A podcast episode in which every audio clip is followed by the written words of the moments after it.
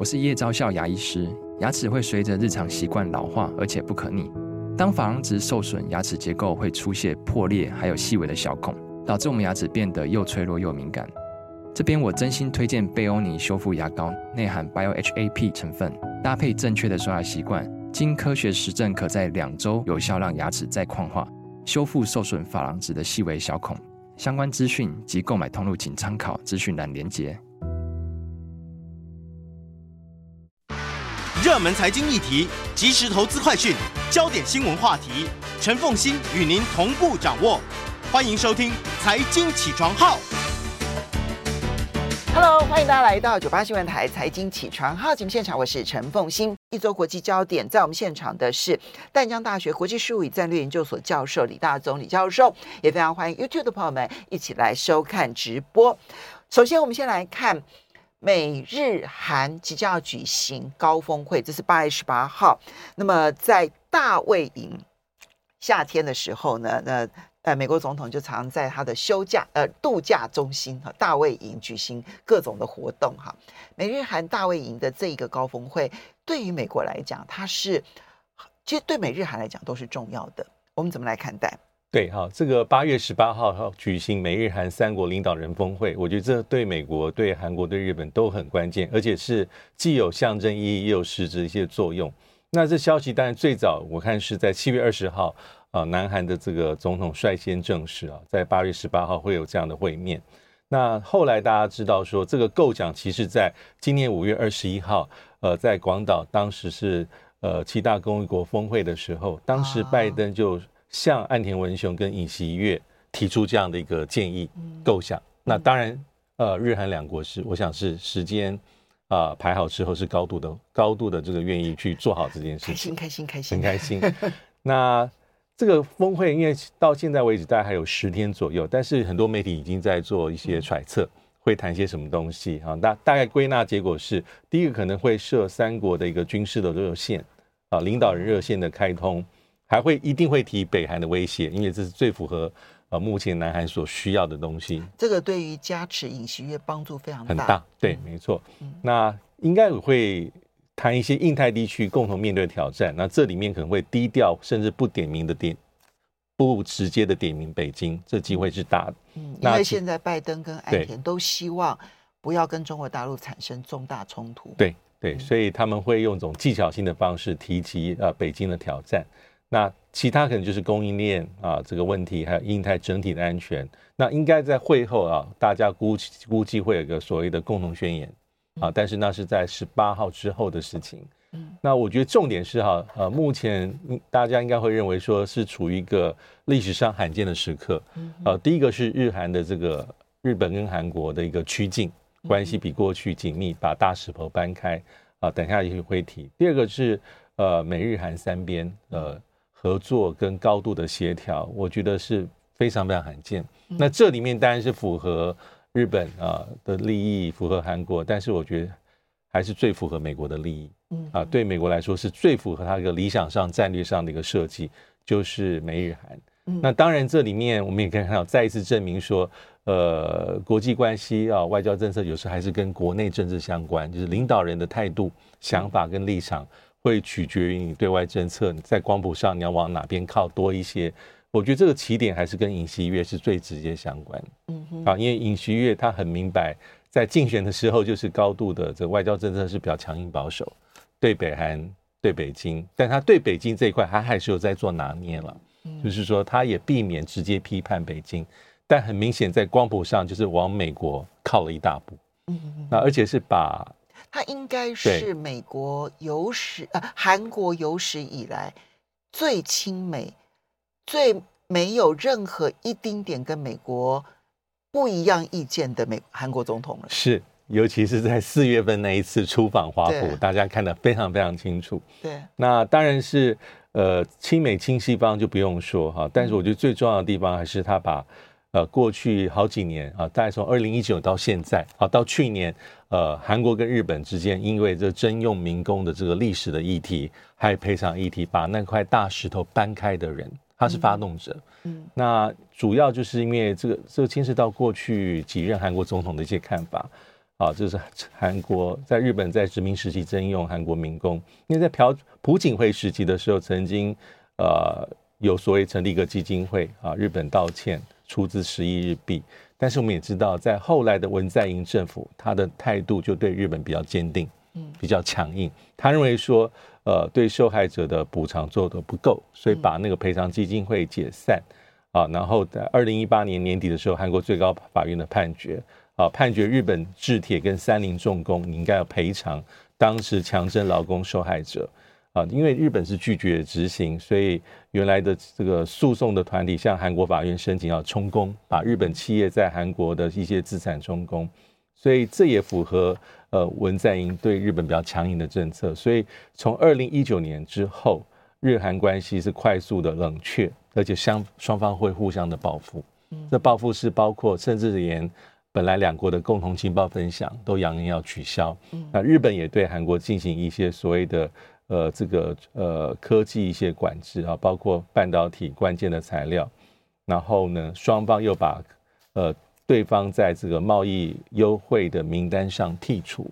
那这个状况对于美国来说其实就是最不不想要看到的状况，嗯因为美国在做防范中国大陆的崛起。很多年，其实绝对不是从川普开始，其实在奥巴马政府时期就有一点迹象。嗯，但是对美国来说，你要在印太地区或亚太地区里面，你当然要结盟、拉帮结派。那日韩是你的左右手，但这左右手之间并不是毫无这个合作无间的，是有历史的议题跟过去一些实质议议题有纠纷的时候，对美国是非常不利。嗯，所以。日韩拆弹了之后，才让这一次的美日韩的高峰会呢，它可以举行。对，那当然这里面呢，看起来到目前为止有可能的内容，三国的军事热线来看的话，这个当然对尹锡悦帮助最大，因为现在看起来南韩跟北韩之间的关系是最为紧张的时刻点。是，那所以对尹锡悦来说，我怎么样子让韩国人相信美国？会在这里面呢，让北韩绝对不能够有任何的动作，所以这个军事热线其实非常的重要，对韩国来说，好，然后但是对日本来说，其实日本也有很重要的一件事情，就是他要排这个福岛的核污染水是这件事情，他现在传出来的消息是，他会对。这个呃，韩国跟美国报告完了这件事情之后，所以八月十八号的大卫营峰会结束之后，他应该就会是实施排放了。对，我想他应该会取得日本呃，取得这个韩国跟美国的一个一定程度的理解，嗯，啊，才会做这个事情，也表示对盟国的尊重。这样的做法也有利于啊，去平衡韩国内部可能有一些，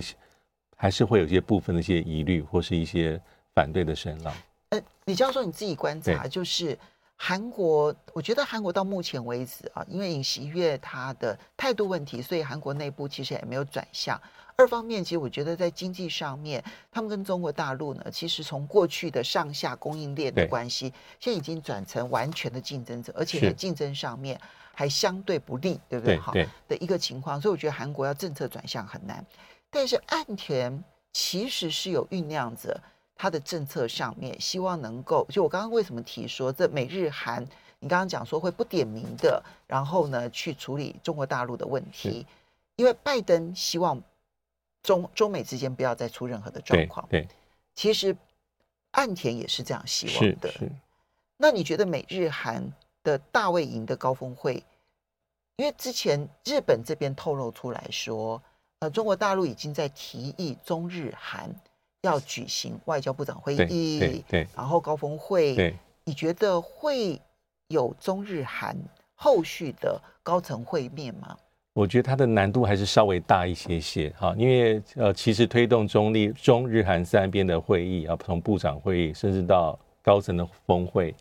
我觉得这北京在过去也曾经努努力了一段的时间啊，但是整个氛围气氛并没有那样的铺陈啊，所以现在就是的确很敏感，就也很。要要重视外交上呃很审慎的操作，因为对美中而言，即便是高度的竞争，可是从五月份到现在整个大的氛围来看，美中之间还是希望有一个比较好的互动。其实北京也是如此，对拜登其实老实说也是如此。那对岸田文雄来说，他也在考量这个整个大的氛围，因为他一定是美日同盟是他外交上的第一优先。但是对日中关系而言，他也不会把它弄到一个比较糟糕、万劫不复的地步。嗯啊，只是在光谱上有一些缓步的一些移动而已。嗯所以我觉得中日韩啊，这个恢复啊从部长到高层的这个对话，我觉得它的呃挑战性还是稍微高了一些些。嗯那目前对于韩对日对拜登来说，美日韩即便不能叫做同盟，但很明显它是一个高度密切的协调。我们休息一下，马上回来节目现场。欢迎大家回到九八新闻台财经起床号节目现场，我是陈凤欣。在我们现场的是淡江大学国际术语战略研究所教授李大宗李教授，也非常欢迎 YouTube 的朋友们一起来收看直播。好，这个李教授，我们接下来要来看的是蒙古的总理访问。华府哈，这位蒙古的总理呢，叫做奥云额尔登，他是八月二号的时候呢访问华府，他跟贺锦丽见面了，跟布林肯见面，诶，他他没有见拜登，对不对？对，呃，诶，我目前看起来可能还没有，我对，好，因为他是总理嘛，哈，他是因为蒙古的制度，他有总统有总理，那有一定程度的是半总统制。那这位的奥云尔尔登呢？他很年轻哦，他才四十三岁，他是去年一月份出任第三十二任总理。嗯，那目前的那个蒙古总统是在二零二一年的六月份大选啊，是他是前总理啊，呼日勒苏赫啊，他是前总理，在两年前的大选里面担任呃击败对手担任总统。嗯，那目前我们可以看这个呃蒙古国的总理呢。他去访问华府，是见了贺锦丽，那主要也见了布林肯，那还有一些官方的活动。那其实很有意思，就是呃，其实有一些具体的成果展现。那我们可以，不过我们要看的是蒙古这个位置点的特殊性，所以他访问华府才会特别受到重视。是重要，因为除了呃两国签订直航的协议之外啊，大概从明年就实现，主要就是一个稀土跟关关键矿产的合作。因为对蒙古来说，哈，对美国来说，因为蒙古还是一个得天独厚的一个国家，它有八十多种天然矿产，那尤其是跟高科技电动车电池制造相关的稀稀土啊，这这类的矿产藏量蕴藏量呢，是占全世界的百分之十五、百分之十六，所以非常重要。那蒙古这一次去哈，总理去这一次也是寻求呃更进一步的美国对蒙古的投资跟矿产的开采。呃，甚至他也举了英国的例子啊，力拓，还有法国的公司啊，这个有一些很大量的一些呃铀矿的合约，希望能够游说美国政府还有美国的企业，能够对蒙古矿产投资规模能够增大。那这一点其实符合拜登啊，拜登的利益，因为拜登现在有个所谓的矿物安全伙伴关系的潜在候选国，所以在这方面看起来两方是有一些合作的基础跟合作的空间。那主要是这个这个动作啊，因为呃，蒙古它我们都知道它地缘位置、地理位置，它其实两个邻国就是俄罗斯还有中国大陆，但是一直有个说法就很特别，是呃，蒙古会把美国定位为它的第三个邻国。在地理位置上不可能，你你就是固定的，你就上面是俄罗斯，下面是中国大陆啊。而且传统上受俄罗斯或者是过去的前苏联还有中国大陆的影响非常深，不管是政治、安全、经贸合作等等等等。但是为什么从一九九零年代开始就有这样的说法？那其实就是呃反映出呃从冷战结束之后，蒙古考虑到美国对整个地缘政治的一个重要性，对蒙古的影响性还是非常非常大。嗯，因为美国跟蒙古啊建立外交关系是在一九八七，嗯啊比较晚，八八年才设大使馆，但从此后可以看到两国关系是有一些逐步升温的迹象。经历了这么多的这个美国的总统跟蒙古的领导者，啊从克林顿时期啊一九九五年批准了一些啊双方一些安全合作的协议。啊，还有军事的援助。九八年，当时克林顿的国务卿欧布莱特也访问过蒙古。嗯，那九一事件之后也很特别哈，因为因为九一事件，美国会借着啊反恐的需求，跟包括中亚啊，也包括像蒙古这样的国家啊，希望能够因为反恐而跟你有些更深的合作关系。所以在当时在蒙古境内，美国设监听站、电子监听站。那蒙古也曾经用观察员的身份参加美军呃主导的很多的军演、军事演习。那也美国也提供蒙古很多的军事安全合作啊。那还有一个很特特别的地方是，呃，九一事件爆发之后啊，小布希是在二零零五年年底访问蒙古，他是成为美国历史上第一位踏上蒙古领土的美国总统啊。当时小布希也再讲一次。他说：“美国是蒙古的第三个邻国。”其实这个就是在拉近距离、拉近我们距离的一个讲法。二零一二年哈，到了奥巴马政府时期，希拉蕊国务卿也曾经访问蒙古。因为大家不要忘，在奥巴马政府时期，当时喊的这个呃，一开始喊重返亚洲啊，这个或是亚太再平衡政策里面，蒙古就被定位为美国不，当然不是盟国，而是重要的合作伙伴。嗯这样的讲法一直到今天其实都有。那二零一九年哈，在川普执政时期，当时的蒙古总统也曾经到白宫华府会晤川普，而且双方把呃美蒙的关系提升到战略伙伴关系。好，所以这里面我们就要来进一步的来看，为什么蒙古从美国的角度来讲会觉得它重要？当然就是因为它就是中俄最重要的邻国，对对不对哈？而且呢，它的位置点呢，就刚好卡在中国跟俄罗斯的中间。对。那么，嗯，一部分了哈，就是中俄之间的边界这么长，然后蒙古其中呢有一大部分呢，其实跟跟这个就夹在中俄之间，所以它的杠杆效应，嗯，就会特别的大。对。这是美国对蒙古这个青睐的原因。可是从蒙古的角度来讲，其实我刚刚看到这些合作，不管是。呃，航空的直飞，这个当然很重要，因为如嗯、呃，对蒙古来说，它是没有出海口的，对，所以它要跟美国真的接近，只能够靠航空的直飞。如果连直飞都没有的话，所有的怎么邻国的这种说法都是政治语言，没错，没错。那第二个当然就是稀土跟关键矿物的合作，我觉得这个开采的合作是合理的，可是它要。提炼这件事情啊，嗯，其实提炼稀土也没有我们想象中那么简单，因为它需要资本密集，对，对，然后呢又高风险，对，到底有多少美国企业愿意去冒险，嗯，到蒙古这个地方来投资了之后，然后觉得它可以直接带回美国，对，对，因为那就必须要用航空飞出去了。如果你真的觉得跟中国大陆的关系紧张，跟俄罗斯关系紧张的话，嗯那没有出海口，也没有铁路的情况之下，你就只能用飞的喽。对，那稀土用飞的，这是一件很特别的一件事情。嗯嗯、对，好，所以我们就要来看蒙古在中俄美之间它的战略思考。对，我先补充一下，的确哦，那个直飞，根据呃蒙古的总理这次访问后他自己讲的这个。啊，奥运尔登他说，直飞对蒙古的民主繁荣跟经济的成长扩大其实密不可缺。这因为的确是受限于地缘，嗯，因为的确呃，我们看到中国跟呃中国大陆跟蒙古的这个边界是长达四千七百公里啊，这么的长。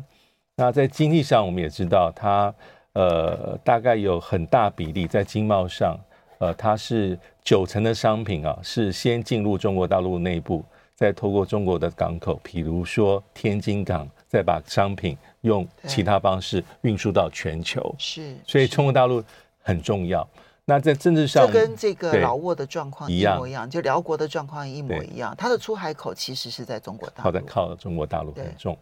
那当然，蒙古是呃跟中国大陆建立外交关系是在一九四九年十月啊。那六零年代也签了边界条约，还有双方的友好互助条约。那还有一个很重要是，蒙古是上合组织的第一个观察员。嗯，但是也很特别哈，因为我们看到上合组织在这些年来慢慢在扩大当中啊，上合大家庭啊，有内圈、外圈跟最外圈，呃。包括中国大陆，甚至俄罗斯都很希望积极游说蒙古。你你这么久的观察员，你进一步应该要成为候选国嘛，成为上合组织的正式成员。但蒙古基于他自己的想法，他大概都是用婉拒，嗯，就是我跟上合组织保持密切的关系，所以他就一直观察，一直观察，不加入，观察到现在超过二十年啊，超过二十年。那我们可以看到，胡锦涛在二零零三年六月就任国家主席之后，他当时的第一批出访国家就是北蒙。北邻啊，北边的邻国蒙古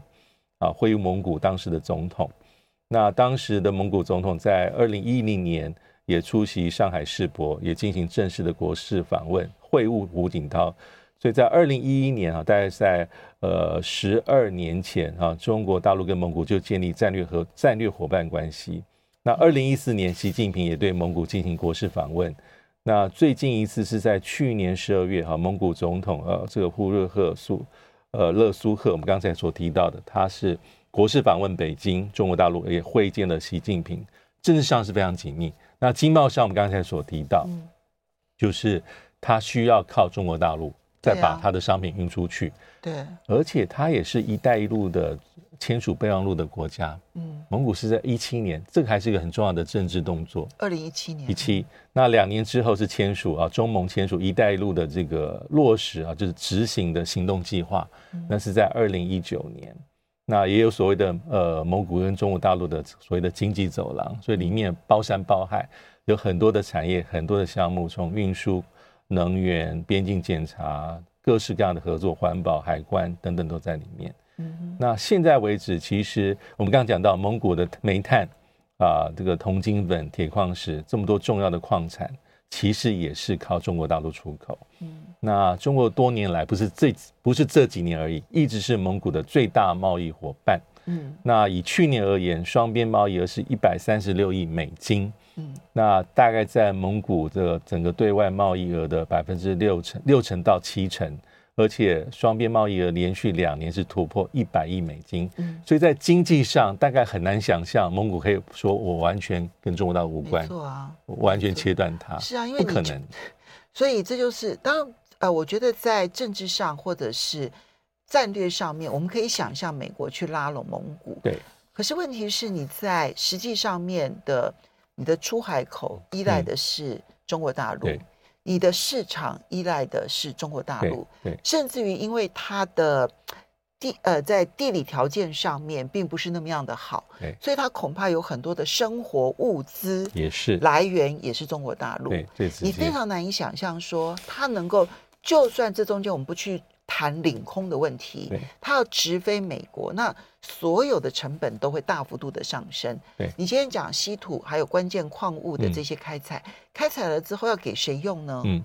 对，开采了之后，你终究还是要找到市场。对，那这个市场你很难想象不是在中国大陆。是，哦，所以我就觉得，呃，当然，我觉得蒙古希望能够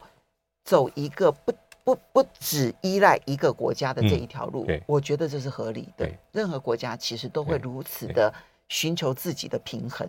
除了台湾之外，好像 都会寻求这样的平衡。所以。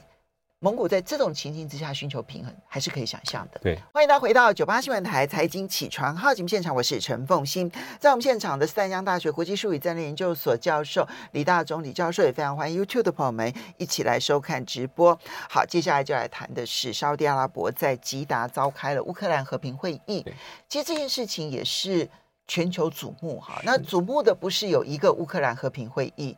其实呃第一轮的和平会议。嗯，应该是今年六月的时候，在丹麦哥本哈根所举行的和平会议。那么，嗯，当时其实就没有引起什么太大的讨论，因为你没有俄罗斯参与，讨论度就不高。那中国大陆也没有派员参加。可是这一次，第一个主办国沙乌地很特别，对啊。第二个是因为沙乌地的关系，中国参加了，对啊，所以也很特别。第三个是因为沙乌地跟俄罗斯的关系是良好的。但是没有邀请俄罗斯，也很特别。好，所以如何来看这一次的和平会议？有象征意义，但当然没有什么实质成果了。嗯。对，到目前为止，并没有个比较突破性的一个成果。的确啊，他的会议的前身是在六月份举行的这个哥本哈根乌克兰和平会议，当时也是秘密不公开啊。整个会议里面很多内容大家不是很完全理解，但当时参加国家在二十个上下。那这一次其实吉达的会议的参与国，但数目增加了一倍。嗯，那第一次在六月份的哥本哈根和平会议，乌克兰和平会议里面，啊，除了 G7 啊欧盟国家之外呢，也包括像巴西、印度、沙特阿拉伯、南非、土耳其这些看起来是比较呃发展中国家。那在俄乌对俄乌战争的立场就没有走得很鲜明。嗯，啊，也很多可能是他们讲全球南方啊，就是至少。没有旗帜鲜明的完全倒向美国跟西方这样的国家。全球南方。对，那最近这个词很重要。那这一次吉达的会议，它比较扩大啊，它除了呃这些国家之外，它大概扩大到将近快一倍啊。因为最早根据外媒的披露，大概是邀请大概三十国，那最后在证实，大概有将近四十二个国家共同参与。那而且很重要的地方是，呃，美国派了苏利文，也派了国务院的高层官员。那中国大陆这次参加了啊，中国大陆派的就是李辉啊，就是欧亚事务特别的代表啊，主要也是跟俄乌战争中国大陆信用扮演的斡旋者的角度是息息相关。因为北京并没有参加上一次，所以这次北京参加，我觉得还是有它重要意义。而且并不是只有说沙特阿拉伯说中国大陆很重要，连参加会议里面的包括几个西方重要国家都说。呃，中国大陆的参与还是很关键。乌克兰的外交部长库列巴他就说，这个中国大陆的参与让这次的会议意义重大。对，那西方的世界里头，其实我看到的西方媒体也都说，他们的受采访的人都认为，其实是重要的，因为没有中国大陆的参与，你是少了很重大的一块。但俄罗斯是没有被邀请啊，当然是我们知道沙特阿拉伯跟俄罗斯的关系不差，但俄罗斯的官方表态还是说，这个没有我的会议是它不算数，嗯，它不是这么这么的重视，而且这次会议是就是这个结束的周末，其实在会前，呃，大概大家也有降低预期了，但没有那么呃乐观说经过一次的会议，第二次就能够解决问题，有突破性的成果。但是我们要知道，这这种乌克兰的和平会议。它是在讲合作跟呃调调停的可能性，有没有根据一个基本的版本，用这个版本里面成为未来俄乌上谈判桌的一个基础，然后也有可能让俄罗斯上谈判桌。所以这样的国际间的会议，它的性质就不像之前，比如说那北约北约扩大会议或者跟欧盟会议里面在谈要如何对乌克兰援助，那个本质是不同。嗯，那些会议有的是在分担要怎么样给乌克兰武器装备，怎么样给他做财政援助。但这种国际间的大型会议是就在讲和谈，而且是要一个基本的版本，能够做和谈的基础。如果能够大家共同接受这个东西，可以让俄罗斯上谈判桌。所以乌克兰要力争的就是它的十点的和平方案，对，十点的方案，它能够成为。整个会议的基础，对对不对？其实这是乌克兰的这个呃外交部直接讲很清楚的，希望这一次的会议里面啊，不只是西方国家，因为西方国家比较 OK，能够有包括这么多的其他比较中立的国家能够采取我的立场。那这个立场其实，在去年十一月，泽文斯基在 G 团体二十国峰会里面提出的十点和平计划，但是我相信很多国。听众或观众对这十点十点和平计划的印象已经非常模糊，嗯，可能很更多人想到的是，哎，我比较有印象的是俄罗斯很强硬的讲法，跟中国大陆今年二月份所提出的是，呃，解决乌克兰问题的十二点基本的原则。嗯，那其实回顾一下泽文斯基的十点方案，他当然有些地方，老实说，我们把这个方案对照中国大陆今年二月份所提出方案，其实有一些地方是重合的。对啊。啊，比如说扎波罗勒核电厂的安全、核能安全这一点，还粮食安全、能源安全、释放囚犯跟被驱逐者、领土完整啊，尊重联合国宪章、俄罗斯撤军，但有些地方是中国大陆并没有提啊，因为乌克兰一定站在他的立场，说战争结束之后有个特别法庭去。来起诉俄罗斯的战争罪行啊，生态灭绝等等等等，还有乌克兰的长治久安，要如何去保障乌克兰的安全？在战争结束之后，有个欧洲跟大西洋的安全架构，这是乌克兰希望能够达到的。所以它有现在其实大家比较容易形成共识，比如说粮食安全，比如说核能安全，比如说人员安全，哈，这个部分我觉得都是属于大的共识。对，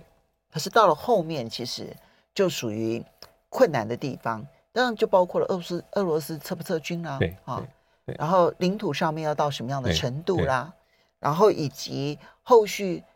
要谈赔偿责任吗？对啊，然后要去谈国际法的责任吗？哈，就这几件事情就难解，一定最难解。好，嗯，对，尤其当乌克兰说哈，俄罗斯把俄罗斯立即的撤军当成是谈判的前提，基本上。能谈的几率就很低，嗯，但是对乌克兰来说，他有时候必须要强调这些东西。嗯，好，那我们现在来看的是过去我们在看乌克兰的和平斡旋的时候呢，第一个当然先看美欧的角色，对，因为美欧是提供武器、提供援助，然后呢对俄罗斯制裁，对，所以他们所主导的会议重心点都是放在这三件事情上面，是啊。然后呢，中国大陆其实后来扮演了一个嗯相当程度的角色，因为他跟俄罗斯的关系相对良好，所以他提出来的十二点立场也受到了瞩目。那你看到乌克兰并没有。立刻的驳斥，对，这里面尽管有一些跟他不一定一致，啊，有一些一样，有一些不一样。那俄罗斯呢，也没有完全的反对，所以他本来被认为是很重要的调节者，但现在看起来他已经碰到了瓶颈，对，因为这个瓶颈就牵涉到双方在关键问题上面是不可能拉近的，大家都要等战场上有结果，他才愿意到谈判桌上。那这时候，沙地跟一些南方国家能够扮演什么样的角色呢？对，因为呃，中国大陆当时的确是有它的红土。那那十二点方案里面，我们节目中也讨论到，它其实带有兼顾自己的利益，也考虑到乌克兰。所以，他第一点提的是尊重各国主权，嗯，这点乌克兰就很难反对。他最后一点提到是战后重建，他暗示中国大陆可能扮演的角色，还有核能安全，这些带着欧洲、乌克兰都很难反对的地方。那除了中国大陆之外，我们也可以看到沙乌地阿拉伯跟土耳其的角色，在过去一年多里面，他们即便不是一个全盘性的和解后面的主要推动者，但他们对部分议题，他们也起了很重要的作用。嗯啊，比如说沙乌地阿拉伯跟土耳其，他们都是国际间典型的中等国家、中等强权，哦，或是中型强权，但是他们愿意在部分议题上扮演角色，我觉得他当然是根据自己最大的利害关系。嗯能够强化自己的区域影响力跟主导主导性的角色，所以我们可以看到换球协议，乌克兰跟俄罗斯在去年九月份换达成换球协协协议，其实当时泽连斯基就有暗指说，这后面牵涉到土耳其跟沙乌地阿拉伯的帮助跟协助，那其实就是埃尔段跟沙乌地阿拉伯的王储穆罕默德达成换球，所以当时是把双方把各自带有两百多人。的俄罗斯手中的乌克兰战俘，乌克兰手中俄罗斯战俘互换，而且包括了俄罗斯亲俄的前乌克兰国会议员普丁的盟友在里面。嗯，那所以不能小看这些，不能小看。那还有黑海粮食协议也是，你看土耳其角色多重要。所以土耳其啊，因为他对粮食重视，因为牵涉到他自己内部的通膨，所以他对于黑海协议推动最力。对，好，但是现在又停摆了，又停摆。那沙乌地呢？因为他在油价控制上面跟俄罗斯。他要站在一起或者唱反调，对俄罗斯的影响也是大的，因为对于他的主要收入来源影响是大的，所以这两个国家现在都希望能够扮演一个推动和平的一个角色。那我就觉得俄乌战场上的变化很值得大家观察了，也要注意这些中等国家的崛起。我们要非常谢谢李大中李教授，也要非常谢谢大家，谢谢。